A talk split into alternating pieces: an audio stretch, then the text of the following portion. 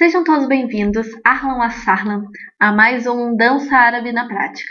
Eu sou Marina Pereto, bailarina, coreógrafa e professora de danças árabes, e este podcast tem o objetivo de desmistificar muitos assuntos relacionados à dança árabe.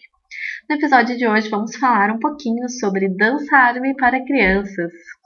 É um assunto bem polêmico porque tem pessoas que acham que fazer a, as crianças fazerem dança árabe vai aflorar a sexualidade. Mas eu posso afirmar com certeza que crianças podem sim dançar a dança árabe.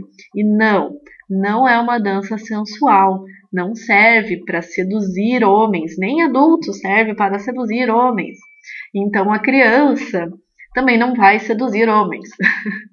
a criança que faz dança árabe, ela vê a dança é a parte mágica dela, tá? Ela vê as princesas árabes, ela se sente a Jasmine do Aladdin, né? Então, é, a parte mágica da dança, a parte mística, aflora muito nas crianças. E é muito bacana porque é, a gente tem que usar a, a dança de forma lúdica quando a gente ensina para as crianças. Então, assim, o que eu vou falar sobre a dança árabe infantil, tá? Uh, nem todos os professores estão prontos para ensinar crianças, com certeza não. A gente tem que ter muito cuidado com quem a gente vai colocar o nosso filho, nossa filha, nossa sobrinha a fazer aula. Isso mesmo nós mesmas, como a gente viu no, em alguns episódios anteriores aí sobre escolher sua professora, né? Não só para os adultos, como principalmente para as crianças, né? Muito importante. Mas não, ela não vai aprender a seduzir pessoas, ela não vai aprender esta parte da dança que ela nem ela é muito mais fictícia aí na cabeça das pessoas do que realmente é a dança, né? Então, assim, o que, que a gente tem que cuidar quando um professor se dispõe né, a dar aula para crianças?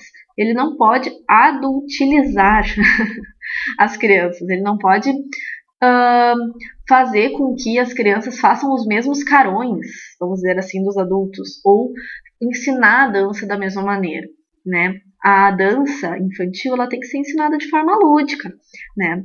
Para quem já conhece um pouquinho mais de dança, pode olhar as crianças russas, né? As, as crianças russas fazendo danças árabes, elas dançam como adultas, não são crianças dançando. Então isso que a gente tem que cuidar um pouquinho, que é a gente tratar com um profissional que realmente tenha esse cuidado, esse preço, esse carinho, né, com as crianças, para que elas não virem pequenos adultos, certo?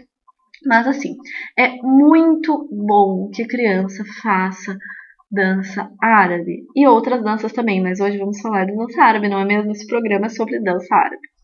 Uh, por quê? Porque trabalha a musculatura, fortalece a musculatura, estimula a coordenação motora da criança, né, a flexibilidade, ajuda a trabalhar a postura, né?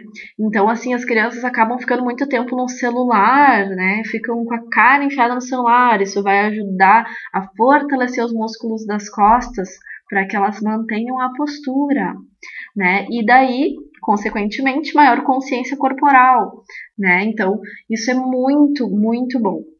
Noção de espaço também é uma coisa que vai melhorar muito nas crianças. Elas não vão ficar se batendo mais, você vai perceber isso.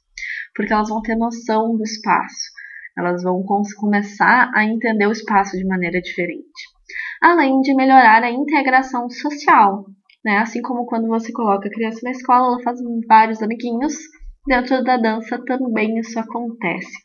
E posso afirmar com certeza que amizades que se formam pela dança perduram muito, porque é uma amizade que tu já parte de um interesse em comum. Na escola, né, uh, todo mundo é obrigado a ir, então todo mundo vai. E nem sempre essas, essas amizades perduram porque as pessoas acabam tendo interesses diferentes, né?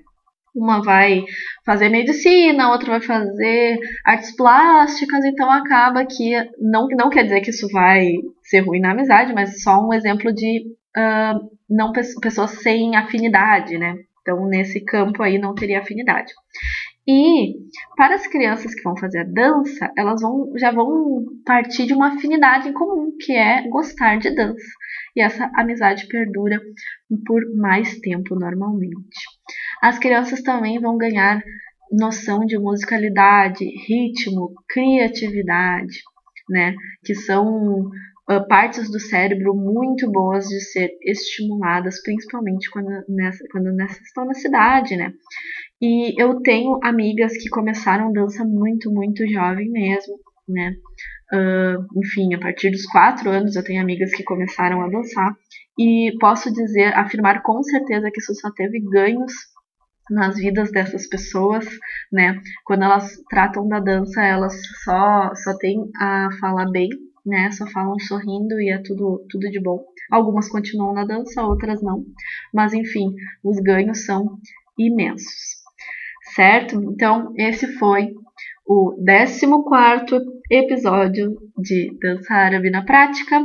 Esse é o nosso penúltimo episódio dessa temporada. Eu espero que vocês tenham gostado. Se tiverem perguntas, sugestões de temas, outras sugestões, enviem para o meu Instagram, marina.pereto, ou também por e-mail marinapereto.denser.gmail.com. Um grande beijo, espero vocês na próxima semana.